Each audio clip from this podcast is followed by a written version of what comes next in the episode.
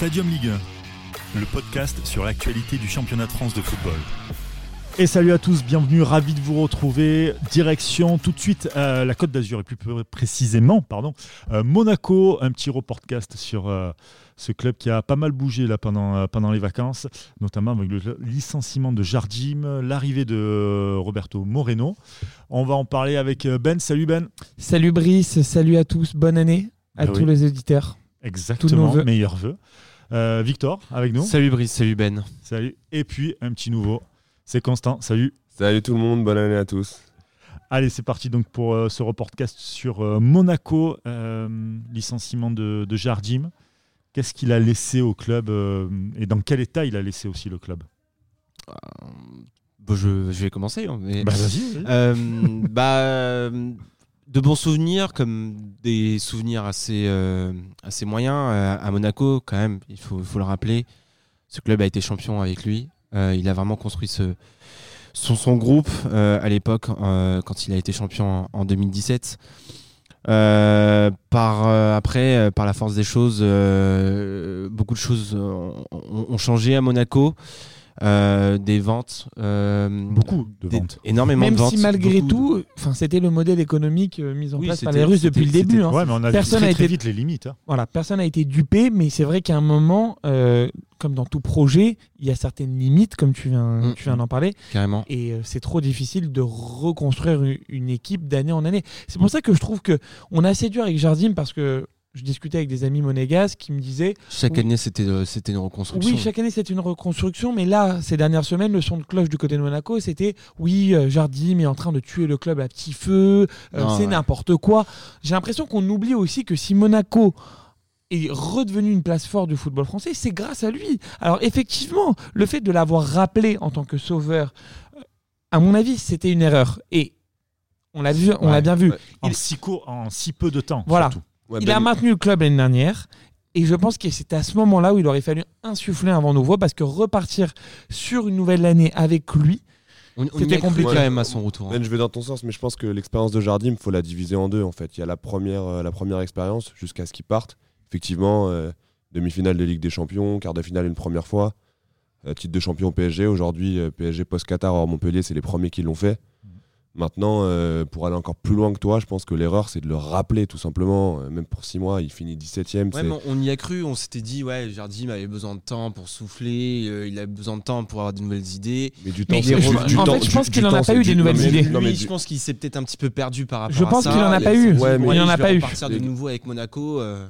Ouais, mais du temps, du temps, enfin, du temps. Allegri, il prend un an, tout. Enfin, tu vois, une année Mm. sabbatique. Du temps, il y a eu six semaines. Ouais. Six semaines, c'est. je suis totalement d'accord. C'est C'est-à-dire que les grands entraîneurs, tu vois, Guardiola, lui, pendant un an, il a voyagé, il s'est inspiré, il a rencontré des gens. Là, Jardim, pour moi, c'était plus. Enfin, avec le recul, tu as l'impression que c'était plutôt une mise à l'écart. Il s'est C'est-à-dire pris que. ses RTT et puis il est Voilà, revenu. euh, euh, un beau chèque à la clé, il est Ouais. revenu, ses idées étaient les mêmes. Alors, il fallait sauver la patrie monégasque. Donc, effectivement, là, on se foutait complètement de savoir si c'était du beau jeu, du jeu de transition, du jeu de possession, comme il avait l'habitude Mm. de le faire sur les premières semaines et les premiers mois où il a été à la tête de, de l'AS Monaco. C'était il fallait sauver le club de la relégation. Il a réussi à les maintenir. Quelques joueurs comme Glick et Soldats ont retrouvé un niveau convenable du fait que Ouais, Non. ouais, t'es Oh, t'es gentil. hein. gentil. non, ouais. Sur la fin de saison dernière, je suis désolé, Glick et défensivement, Monaco a pris moins de buts. C'est ce qui leur a permis d'aller gratter des victoires 1-0, 2-1, qui leur a assuré leur maintien quand même. Ouais. Alors que cette après, année.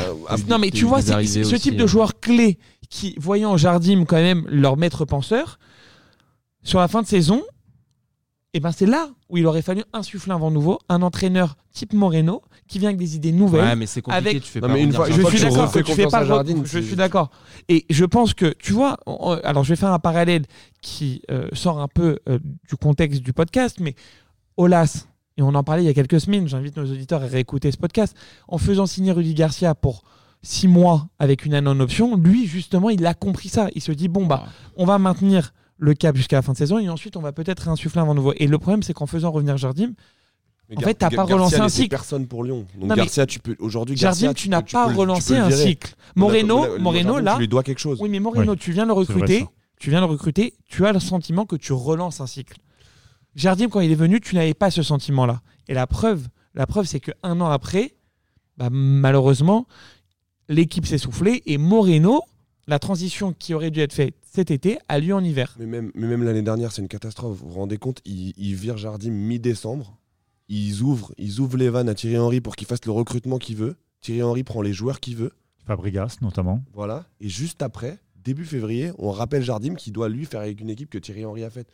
Ouais, et qu'il a fait aussi- Qu'il a fait aussi Non, mais euh, au mercato estival. Non, mais Oui. le recrutement, tu prends des joueurs adaptés à Thierry Henry pour ce qu'il veut mettre Ouais, en là, place. là, cette année, Au final- ce début de saison, euh, il a bien son équipe. C'est Jardim Oui, qui oui, choisi, bien sûr. tu vois, donc, Mais euh, je sais pas, c'est pas pour attaquer Jardim, c'est vraiment la, stratégie avait- sportive. franchement, il a fait des très bons coups, Jardim, en faisant venir Ben Yedder, on va en parler, en faisant euh, venir, euh, en faisant revenir euh. Timo, Timo et Bakayoko, en faisant venir Slimani. Franchement, Slimani, c'est un très bon coup. Euh, la doublette Ben Yedder Slimani, elle a permis à Monaco de ne pas être au fond du trou. mm. C'est grâce à ça aussi que Moreno là vient et s'installe quand même dans des bases qui sont plutôt acceptables. C'est-à-dire que là, quand Jardim est viré, c'est pas comme Lyon. Ils étaient 15e du championnat, ils alignaient plus de places. Là, Monaco, ils étaient quand même dans la première partie du, du classement. Moreno arrive, il a quand même une base de joueurs solide, il a quand même ses idées à lui, Oui, qu'il essaie d'appliquer. On l'a vu, il y a eu un changement d'état d'esprit, il y a eu un changement de composition. C'est-à-dire que le duo, de message aussi, peut-être. Le pas duo qui a permis à Monaco-. Enfin, Oui et non, oui rue, et non. défensivement, ils sont à la rue. oui et non, je suis pas d'accord avec toi. Je suis pas d'accord. Hier, Glick, est mis de côté. Hier, Glick ma- euh, et Maripane ont fait un bon match. Alors, effectivement, avant, Glick, ouais. Glick, il, il revient à un niveau. Glick constant. revient bien. Glick, euh, je l'ai vu dans, physiquement. poids, physiquement, voilà, il a perdu du poids. Physiquement, il a gagné des duels. Euh, J'ai un- j'ai une image en tête contre Neymar où il tient bien sur ses jambes et c'est Neymar qui, Mm. qui, qui finit au sol. Maripane aussi commence à bien se trouver. Alors, t'as Ballot Touré, mais tu vois, par exemple, moi, euh, la- l'arrière droit, Aguilar, qui était pour moi un excellent joueur, euh, bah, Moreno, il a pas peur, quoi. Il le met sur le banc, il place ses, jou- ses joueurs, son idée de jeu. Keita Baldé, pour moi, n'est pas forcément un super joueur dans ce système de jeu, et pourtant, hier, il fait un très bon match. Donc, il y a du positif. Et tu as le sentiment, contrairement à Jordim, que là, c'est un nouveau cycle qui s'installe. Moi, c'est le sentiment que j'ai. ça fait peut-être C'est plus cohérent. aussi C'est plus à- cohérent. à certains joueurs, notamment à Glick, euh, qui était un petit peu dans- au fond du trou depuis un an et demi. Là, tu, tu le sens que le mec, il est, euh, voilà, il est, euh, il est euh, en mode reconquête et Et même à des joueurs comme Ben Yedder, tu vois que le Ouais, style de Ben jeu. Ouais, Ben Yedder, a Ben toujours été Yedder comme ça depuis le début de saison. Ben Yedder contre le PSG fait un match extraordinaire et il, tu vois il que est ce comme ça depuis le début de Oui et saison. non, oui non, parce que là, il Ouais, avait mais- Slimani à ses côtés. Là, tu vois vraiment que, comme disait Constant tout à l'heure, tu as un Fabregas qui est installé dans les meilleures dispositions et qui vraiment le cherche, tac, en deux touches, et derrière, ça se projette Ouais. très Après, rapidement. après, les gars, ça fait deux matchs. hein. Oui, ça Ouais. fait deux matchs. est-ce que vous vous souvenez des deux premiers Est-ce d'esprit, que ouais. vous vous souvenez À des deux Yedder, premiers ça fait pas deux matchs. Non, non, non, Les non, deux mais premiers là- matchs là, de- Moreno. Est-ce que vous vous Silvino. souvenez des deux premiers matchs de Silvino Je suis d'accord. trois- 4 victoires. à Monaco. Oui, sauf que, 3-0. On va euh, 3-0. On va peut-être attendre quand même Sauf que- euh, de sauf voir ce qui se passe. Bien sûr. sauf que, sauf que là, Silvino, c'était une nouvelle saison. Là, on est sur une reconstruction, c'est-à-dire qu'on a quand même en perspective les matchs de Jardim durant la première partie de saison avec le même effectif. Et c'est vrai que hier, Monaco, par moment, je me rappelle dans les dernières minutes, ça ressortait le ballon très proprement et tout. Et tu te dis, bon, voilà, encore une fois, j'ai le sentiment, parce qu'on va, on va conclure sur, ce, sur cette partie Jardim, que tu as un nouveau cycle et une nouvelle identité qui est en train de s'installer. Maintenant, on va voir.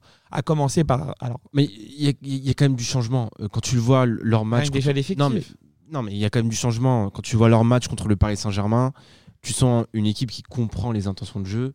Moi, j'ai senti une équipe. qui- ça va beaucoup plus vite. Tu sentais que les joueurs comprenaient euh, ce qui. euh, ce qui... qui ne s'avouent pas vachus parce qu'ils mènent. euh, Non, ils sont menés 1-0, ils- ils, mènent 2-1, Je pense qu'ils ont- 3-2, ils ils ont Perd égalisent. 3-2 à la mi-temps. ouais. Ils ont complètement compris la tactique euh, qu'a voulu mettre en place Moreno et ça s'est senti sur le terrain, même s'ils ont pris un but assez rapidement euh, sur le match. Mais tu sentais que voilà, les, les- les intentions de jeu, elles, elles étaient là, c'était de rester en bloc bas et de faire des contre-attaques éclairs, comme sur le deuxième but avec euh, Ben Yedder. C'était exactement ce qu'il fallait faire pour Monaco et ça a très bien marché pour Moreno. Euh, à un moment donné, euh, l'équipe se métamorphose en 4-4-2, un coup c'est en 4-5-1, tu vois, donc il y, a- des choses qui, sont en train de se passer à Monaco qui sont vraiment très intéressantes. Et pour le coup, je pense que les joueurs avaient besoin de ça parce que on l'a dit sur un podcast, sur un podcast il y a pas longtemps, c'est qu'on sentait que Jardim, il avait perdu un petit peu son groupe dans le sens où il ne savait pas euh, Où aller euh, où aller. Il avait des idées, des, des trucs, euh, il changeait son équipe. Un coup, c'était un, un, un 4- un- un 4-4-2, un coup, c'est un 4-3-3, un peu de bricolage. Tu sentais que les joueurs ils étaient Ça un petit peu perdus Attends, sur le il, terrain. y a eu, il y a eu aussi euh, pas mal de blessés. Il a eu des suspendus Ouais, il y a un vrai comme Aguilar. Je me rappelle qu'il avait installé. Aguilar arrière droit, derrière les il prend trois matchs. Moi, j'ai eu l'impression sur ce match contre le Paris Saint-Germain que les joueurs de Monaco ont tout à fait compris ce que voulait mettre en place Moreno et même pendant le match parce que euh, le, le schéma tactique de Monaco pendant le match Et a puis énormément même changé. les intentions. Après, Quand ouais. tu fais sortir Fabregas euh, à la 70e pour faire rentrer Slimani, Ouais, il était cramé après ça se oui, mais- sur le terrain. d'accord, mais c'est un choix. C'est-à-dire que Oui. tu peux très bien faire rentrer André Silva. Pourtant, non, il fait rentrer Slimani. Il va chercher l'égalisation. Sachant que Slimani a essayé de faire une espèce de petit forcing en disant comme quoi il voulait partir parce qu'il joue pas assez. On lui donne cette chance, il marque. Euh, Slimani, Ben Yedder, les deux, c'est vraiment le. Là, il va y avoir une succession de matchs, Brice. C'est-à-dire que dès mercredi, il y a le match aller, si j'ose dire, Monaco-PSG. Mm. Je pense que Moreno va mettre Slimani titulaire. Il va tester une autre version dans un, dans un, dans un contexte match euh, Ligue des Champions pour avoir deux versants. Il va avoir un enchaînement de matchs qui va être intéressant. Il joue un match en Coupe de, de France, France. qui, pour moi, est un réel objectif pour eux. Ils ont un match assez facile contre une nationale. On peut supposer qu'ils qu'ils se qualifient pour le tour suivant. Derrière, ils ont une succession de matchs très intéressante. Amiens, Strasbourg. Strasbourg à domicile, Nîmes. Nîmes à l'extérieur. Ils reçoivent ensuite Angers à domicile. Là, si tu fais 9 points, tu te, tu te replaces. Clairement, tu te replaces dans le top 5. Et ensuite, ça va être hyper hétérogène. Regarde Rennes, un petit coup de moins bien. Alors, effectivement, Marseille, pour eux, c'est le vrai, vrai euh, concurrent direct à la Ligue des Champions. Quand tu regardes sur le papier, Monaco, Monaco, normalement, c'est deuxième de Ligue 1. deuxième de Ligue 1. Objectivement, ont, tu vois le banc 1. encore hier, tu as Slimani, tu as André Silva, tu as Aguilar. Enfin, c'est- très solide, Monaco. Et Moreno, par sa science du jeu, par son expérience et par surtout son envie, parce que tu le disais au début, Moreno, il a toujours voulu être numéro un. Donc là, il arrive, il est plein d'enthousiasme. Il a dit d'ailleurs en conférence de presse, à la fin de conférence de presse, il a dit Ah, Mais moi, ce soir, je prépare déjà le match suivant.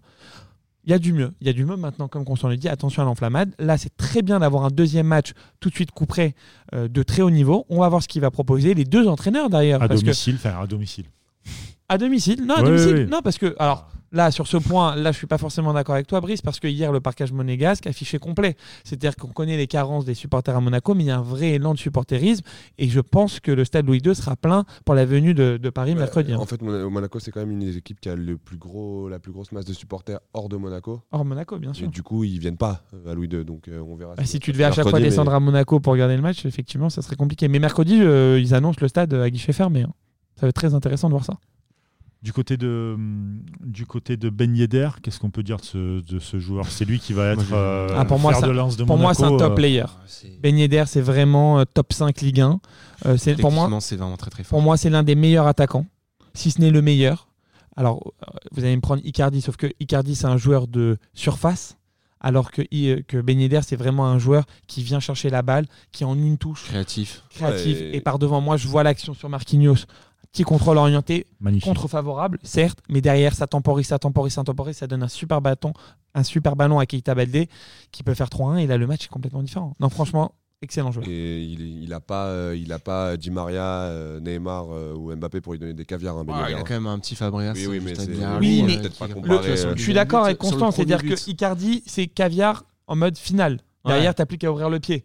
Yedder, c'est des caviars, mais c'est quand même bien plus Il bas. va aller chercher. Il va aller chercher, chercher en le fait. D'ailleurs, mais c'est vraiment. Enfin, moi j'étais un petit peu surpris de la compo parce que Ben Yedder, quand tu le vois, euh, petit gabarit, euh, tu sais, forcément, quand tu le vois en pointe comme ça, tu te dis, ah, il va jamais exister à côté de Ah, Thiago Silva et, euh, et Marquinhos. quoi. Alors, hier, il fait, enfin, sur le dimanche, pardon, il fait vraiment un match euh, genre incroyable parce que de là à mettre en difficulté une défense centrale, Marquinhos, Thiago Silva, à lui tout seul, faut. Qui n'était voilà, pas dans un grand soir aussi. hein. Oui, non, mais bien sûr. Ouais, mais en mais même temps, il Meunier défend- a mené il- beaucoup d'erreurs. se défendent euh, à deux tout le match. hein, Il- donc, il euh, défend- tu- enfin, le seul attaquant que tu as en pointe, il c'est Ben. Yedder. Il est tout seul, tu vois. Donc, euh, tu te dis, le mec, euh, voilà, il arrive à exister devant. devant Non, mais c'est vrai que le, but qu'il met, il est au milieu de trois joueurs. Avec un coup de rein, il élimine Bernat. euh, et derrière, frappe entre les jambes de, de Thiago Silva. Euh, croisé.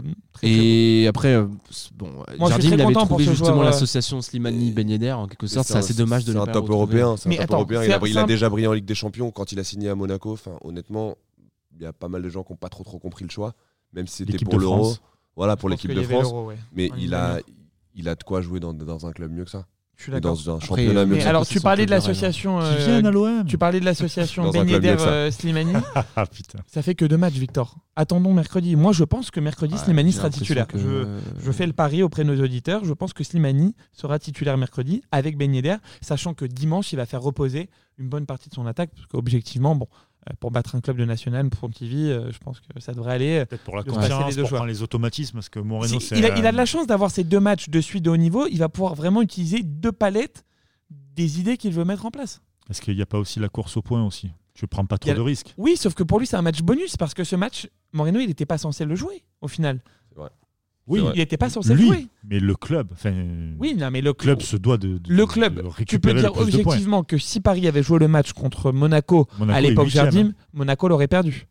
Monaco est huitième à égalité de points. Ils sont Oui. pas énormément distancés de la troisième place. Rennes Non, a ils perdu sont Après, la, la- la question, c'est quel est l'objectif de Monaco pour la fin Ah, de la tiens, saison? répondons-y alors. Bah, L'objectif, c'est c'est d'accrocher le podium. Et euh, après, le problème de Monaco, c'est qu'ils sont capables de faire des gros matchs contre des grosses équipes. Euh, et ça, c'est c'est clair et net. Euh, par contre, euh, quand il s'agit de prendre des points chez des petits ou de recevoir des petits chez eux, là, c'est un peu plus compliqué. plus de mal. Ouais, ça va pas de changer peut-être avec euh, Moreno, ça? On va voir. On va voir. Là, de toute façon, il y a un enchaînement trois matchs, comme on l'a dit, hyper intéressant. Strasbourg, Mm. ils se déplacent à Nîmes, ils reçoivent Angers. Là, on est vraiment euh, en mode euh, triple match de Ligue 1, euh, tout ce qu'il y a de plus euh, classique. Voilà, je pense qu'à la fin ouais. du mois de janvier, on aura vraiment, vraiment euh, euh, un peu plus de perspective et de hauteur sur les performances et sur le niveau euh, mis en place. Mais en tout cas, euh, très intéressant déjà de voir que euh, l'effectif répond aux attentes et que Moreno est venu avec des idées nouvelles. Ça, tu peux quand même, honnêtement, si tu fais une bonne série, tu peux être troisième en ayant 29 points mi-janvier. Alors, C'est- Ça, ça, la je suis pas 1. forcément d'accord avec toi parce que tu as des équipes comme Rennes qui ont, elles, fait des Ouais, mais- excellentes séries qui vont un peu Non, mais dans- euh, lever le pied. Marseille, moi, je suis Ouais, très mais- surpris mais de dans les autres années ou dans les autres championnats, à 29 points, à 29 points euh, mi-janvier, et on parle En pas trop de place. honnêteté, Monaco, ils sont, Ah. très, ils sont capables de faire justement des, des- enfin, d'enchaîner des Ah, ils victoires. peuvent enchaîner 3-4 avec victoires. l'effe- avec l'effectif qu'ils ont, euh, ils ont quoi? Ils ont la Coupe de France, le championnat à jouer. Mm. Rennes, c'est pareil. Mais ce que je veux dire par là, c'est que, euh, enfin, quand tu vois Rennes euh, avec euh, l'effectif qu'ils ont, qui sont pas capables justement de d'avoir un peu plus de créativité, de proposer autre chose ou Ouais, de, T'as tu vu, vois. t'as vu la gueule de leur terrain Qu'est-ce que tu veux être créatif? Non, mais c'est vrai. Non, mais bien T'as vu sûr. le match contre Marseille on Oui, enfin, le Oui, terrain, ça, fait aussi. pas tout. hein, Non, mais mais oui. Non, non, non, non, mais si, si, le Non, terrain, mais le, non, mais ce que je veux dire, c'est que le, le terrain, le- excuse-moi, c'est pas parce que tu n'as pas un bon terrain ou que tu en as un bon que tu n'as pas forcément les bonnes idées. C'est-à-dire que tu peux avoir Faut un en entraîneur. place. Oui, je suis d'accord. Ah oui. Mais c'est Ouais, pas, bah, c'est pas coup- une excuse euh, pour moi sur la Monaco, qualité. euh, Monaco, niveau qualité, de qualité l'équipe. technique de cette équipe-là, euh, pour moi, Même euh, avant Moreno. elle est capable est justement puissante. de battre n'importe qui en Ligue 1. Alors que En Ligue 1, Rennes, oui. pas. Après, en Ligue 1, Slimani, certainement. En Ligue 1, certainement. Bakayoko, euh, Ouais. Fabregas, Golovin. Ouais, juste- C'est vrai que Golovin même. fait un gros match. Keita oui. Baldé, On n'en parle pas beaucoup, Ma- mais. Martins. Après, l'effectif de Monaco, euh, la mentalité de Moreno, beaucoup sur les transitions, euh, Mhm. sur la contre-attaque. Hier, La euh, possession. Et puis je pense qu'il y a hier, beaucoup. hier, Paris jouait avec Bernat et, Bernat et, euh, et Meunier. Meunier et Elie. Donc forcément, il y a des espaces. Chaque occasion de Monaco, c'est sur trois passes. Ça remonte parce que ils sont, Paris est à la rue et attaque à 8. Et Monaco, Monaco sur ses contres éclairs a, a été très Ouais, très bon. mais je suis complètement d'accord. Mais du coup, moi, j'ai une réserve. C'est une réserve. C'est juste, qu'est-ce que ça va être contre des blocs super bas et des blocs regroupés? Genre Angers, Typiquement. genre Nîmes, genre Euh, Strasbourg. Angers, euh. Angers, pour moi, je les mets plus dans un bloc bas. hein. C'est-à-dire qu'ils ont quand même euh, certaines euh, phases de jeu où, euh, où ça joue plutôt l'offensive. Après, voilà, moi, c'est de la curiosité. Strasbourg, Strasbourg, oui. Nîmes, totalement. Alors, Nîmes, Nîmes, on dirait qu'ils jouent pour ne pas perdre. Donc, euh, oui. Bah, en même temps, ils jouent pour Ils pas ont gagné descendre ce en Ligue 2. week-end. Ils ont gagné ce week-end. Exactement. Donc après, il faut voir peut-être un nouvel élan aussi. Euh, si là, on doit prendre un pari sur la place de Monaco avant la fin de la saison. Ben, Alors, moi, je dis top 5 et euh, beau parcours en coupe si jamais euh, ils n'ont pas un tirage difficile au tour prochain, type euh, Paris au parc. Moi, je les vois bien faire un beau parcours en coupe. Je pense que Moreno, ça, ça lui donnerait envie de, de faire un beau parcours dans cette compétition tout en, tout en, en continuant sur sa lancée en, en- en Ligue 1. Donc, on va dire les top 5 et euh, quart ou demi euh, Coupe de France. Ok, Constant. 5. Cinquième. Ouais. Pour moi, cinquième, il doit y avoir, euh, il doit y avoir Lille devant, qui a, plus, qui a perdu ce week-end? ouais, qui n'a plus que ça à jouer, et potentiellement, euh, Et la Coupe de France, Lille. ouais, potentiellement Lyon, Et ou la Coupe de la Ligue Lyon, aussi. Lyon ou Montpellier. C'est c'est par rapport euh, par rapport au niveau de la Ligue 1 et la façon dont la Ligue 1 joue. euh, l'adaptation que tu dois avoir parce que effectivement en Espagne ça joue au foot. Moreno, Oh, ce petit tacle à la 92e. Moreno, Aïe, aïe, aïe. Moreno habitué quand même à un jeu assez alléché. Assez léché. Ouais, mais bon, Le- il est quand même aussi intelligent, tu vois. Non, non, bien sûr, mais il l'adaptation, il a pas. tu- Pour moi, c'est. Enfin, sur le match contre le Paris Saint-Germain, il aurait pu très bien dire bon bah moi je, je viens de la formation espagnole, nous c'est moi, jeu. je, moi, je sors le PSG de justement le PSG, ça joue, euh, ça joue en transition, Je pense- ça je joue pense comme, en, comme quand en Liga en fait. Je pense que c'est quand même un entraîneur assez Il intelligent. joue avec des espaces. Il Ça voilà, libère des espaces. il, Mais il- il peut, moi pour moi, il peut réellement s'adapter à la Ligue- sur euh, sur ce championnat de Ligue 1 comme le fait très bien Villas-Boas. Et, et- et de se dire qu'à un moment donné, bah, euh, tu vois, genre, je, je n'aurai pas le ballon et j'essaierai de, de- jouer en contre-attaque, même contre des petites équipes qui veulent jouer au ballon. Donc, euh, après, la deuxième question, c'est. Mais après, je vais te laisser donner ton pronostic. Est-ce que en étant cinquième, la saison de Monaco serait réussie par rapport à ce qui se passe aujourd'hui? Réussi. Par non. rapport à ce qui se passe Ouais. aujourd'hui? Oui. enfin, est-ce que voilà, est-ce que la mission de Moreno Mo- serait, euh, serait Oui. Tu Alors, encore une fois, retard. tu pars avec du retard. Oui, encore une fois, Mais tout dépend le parcours en coupe attends, aussi. Attends, s'ils font de cinquième, de combien- cinquième et de demi-finale de, de coupe, euh, honnêtement, euh, les supporters, euh, on- voilà, auront vibré. Et la saison prochaine, tu repars avec un effectif, un entraîneur. Il y a moyen de faire de très très belles choses. Oui, mais euh, après, on parle de retard. mais court-termiste, C'est pas hein. comme s'ils étaient réellement genre euh, décrochés pour la course au podium. Là, ils sont quoi? Ils ont 29 points. Et, euh, Rennes a 33 points avec un dit- match en moins. Il a dit si tu finis cinquième. Donc, si tu finis cinquième. Moi, je pense que moi, ce serait un échec pour Monaco. Parce Ah que, parce que Ah non, les par rapport aux ambitions- ambitions du mais début de que- saison. Exactement. Et Ah en oui. plus de ça, les ambitions ont été, ont été affichées par les, par les dirigeants. Moi, je te euh, parle des ambitions monégasques. à l'heure actuelle. C'est que pour eux, ils- veulent jouer la Ligue des Champions l'année prochaine. Et ils- l'ont dit depuis le début de saison, ils, ils veulent la Ligue des Et ils Champions. ont l'effectif pour le Et faire. ils ont l'effectif pour. Tu vois. Euh, donc pour moi, Monaco se doit de terminer dans les trois premiers, même si grâce à la Ligue 1 grâce à Encore Ligue une 1, fois. mais Parce qu'en Angleterre, t'as parce 29 qu'ils points, sont- t'es à 16 points Voilà, de, mais oui, de mais la parce qu'ils troisième sont place. pas décrochés, tu vois. Donc il y a- il y, a une Ouais. possibilité pour Monaco de le faire. Il y a une possibilité. Tout le monde va avoir un cal- tout le monde va avoir À le la- même à- calendrier, donc euh, Le, le- le mois de janvier va être hyper intéressant. À la fin du mois, on va voir s'ils auront réussi à enchaîner et quelles vont être les ambitions et dans le jeu et en termes de, de points de, de l'AS Monaco. Mais voilà, en tout cas, c'est rafraîchissant pour ce club d'avoir un entraîneur jeune qui vient avec certaines idées intéressantes et qui les a mis en place sur ce match euh, au parc. Parce que clairement, euh, à 1-0 au bout de 5 minutes, euh, je donnais pas cher de leur peau et au final, ils ont complètement réussi à renverser la ils sont tendance pas démobilisés. hein. à démobiliser, à, à, à 3-2 au lieu de subir, ils ont été chercher l'égalisation. Bravo à eux. Et enfin, un super match euh, au Parc des Princes, parce que c'est vrai que le public parisien a tendance à s'endormir et euh, à perdre un peu de suspense. Et hier, même à 3-3, au final, tout le monde est ressorti content de cette soirée. Donc vraiment une, une très très belle soirée. On Ouais. a hâte d'être mercredi. Et Ben, tu disais aussi que s- Monaco avait de la chance de commencer, ses... Moreno avait de la chance de commencer par deux matchs contre le PSG. Je pense que le PSG a de la chance de jouer deux matchs d'affilée contre une équipe qui Totalement d'accord avec toi. D'ailleurs, d'ailleurs Tourelle la dit. hein. Tourelle l'a dit en conférence de presse, Belle il a dit ça. euh, euh, c'est, c'est- ça fait du bien de jouer contre des équipes euh, de ce niveau parce que ça nous fait progresser. Qui ne refuse pas le Et jeu. deux matchs de propose. suite, euh, c'est quand même bien. Voilà. Et donc ça va les mettre en, en- en totale condition avant les échéances de février. Eh bien, messieurs, merci. Merci beaucoup, les gars. Euh, je vous donne rendez-vous pour un autre reportcast la semaine prochaine. Euh, D'ici là, ben, n'hésitez pas euh, à, noter le, le podcast sur Apple Podcast, sur Spotify, Deezer. On est partout. Merci à vous et à bientôt. Ciao.